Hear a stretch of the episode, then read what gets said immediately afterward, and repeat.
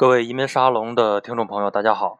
呃，今天呢，我们说一个在移民过程中经常会问到的一个问题，就是移民之后呢，居住在目的移民目的国的哪一个城市有没有限制？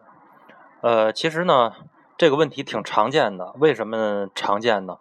因为最主要的是有两个原因。第一呢，就是中国的户籍制度，所以大家习惯性的就会。呃，问一下，呃，国外有没有这个有没有这方面的限制？第二呢，可能就是针对一些呃带有地域性的移民项目，这个会有一些限制。那先说呢，第一点，这个问题呢就是比较呃宏观一些，但呢也挺实际的，因为很多的申请人都会担心这个问题。相信很多人呃因为这个户籍制度的呃问题呢，在国内遇到了一些麻烦。呃，像前两天我的呃女儿生病，我们呢现在一家人都是在北京，户口呢是天津。那其实，在这个小孩在出生以后呢，呃，也就必须在天津上这个呃医疗保险。当时呢也是交了这个保险费用。那这种情况下呢，如果说在北京看病，其实就没有办法走这个医疗保险，必须得完全自费。那像之前呢也有客户。因为给孩子办北京的户口，呃，花了不少钱，结果还是没有办下来。最终呢，还是呃做的这个加拿大的投资移民。其实主要还是为了呃孩子能上一个更好点的学校。呃，在这个国外呢是没有户籍制度的。呃，现在呢这个有户籍制度的国家呢就三个，在全球。呃，第一是中国，第二朝鲜，第三呢是一个叫贝宁的一个很小的国家。那贝宁它是在那个非洲，呃，应该是在西非，呃，西非南部的这个一个国家。呃，我们今天呢就不讨论这种制度本身的好与坏，只是说一下这种不同制度下的一个不同的生活状态。我们拿美国举例来说，在美国呢，呃，搬个家呢其实是很正常的事情，或者说。呃，是是一件很很没有压力的事情。这个城市与城市之间，或者州与州之间的，呃，这种迁徙呢，不会在制度上有什么困难。嗯，比如说搬到一个新的地方，基本上只要做两件事就可以了。第一呢，就是到当地的那个叫机动车，呃，机动车辆处，简称呢就是 DMV，呃，去登记一下。因为美国呢，就是关于。呃，这个驾驾照的一个规定就是，驾驶员每到一个地方，如果说超过了一定的期限，一般是十五天，那么就需要到 DMV 去登记一下，否则呢，如果说呃被这个警察查到的话，就有可能被这个当做呃持无效证件驾驶这样一个呃处罚。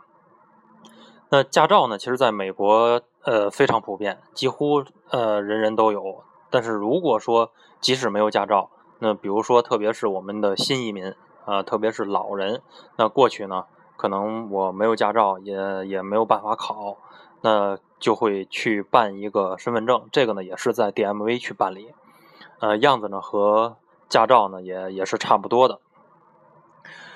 呃，第二件事呢就是去登记一下自己的呃社会保障号，这个社会保障号呢就是。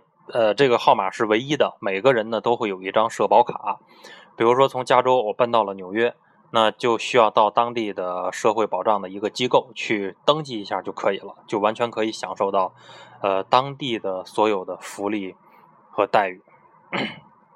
那如果说啊，再加上一件事儿，就是等着当地的政府人员去登门拜访，因为在这个呃美国这样的社会呢，可能想要开展工作。肯定是离不开选民的支持的。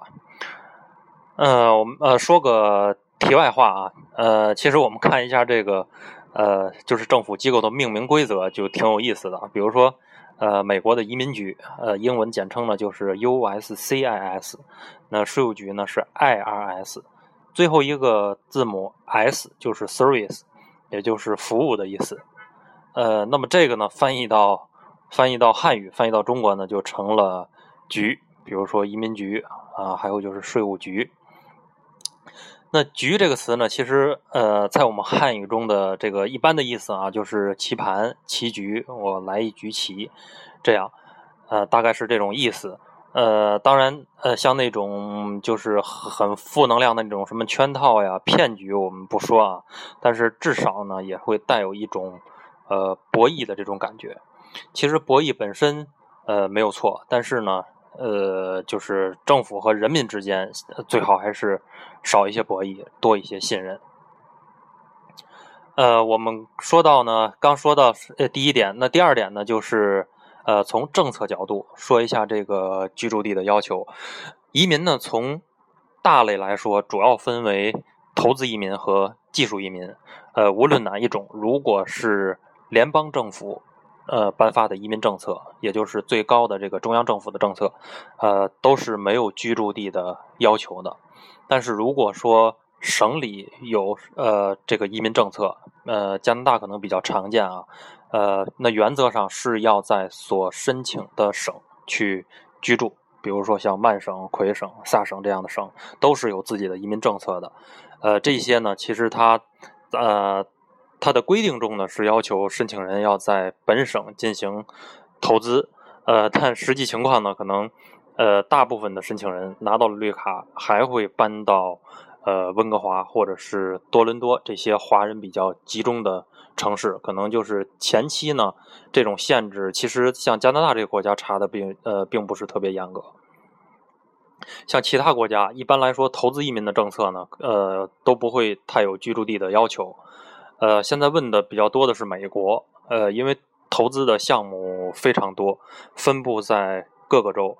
呃，但是这一点呢，非常的明确，就是我们所投资的项目和未来的居住地是没有任何的关系的。还有一个特比较特殊的一个移民种类，就是雇主担保类的移民。这个类别呢，它其实是属于技术移民，但是呢，现在这个价钱已经涨得和投资移民差不多了，可能也要到几十万，甚至到一百万左右的这样一个花费。这一点呢，因为。雇主肯定是在一个特定的地区，所以说申请这一类移民呢，呃，就会有一个变相的居住地的要求。我们必须要在这个雇主所在所在地去，呃，去工作，去也就去生活。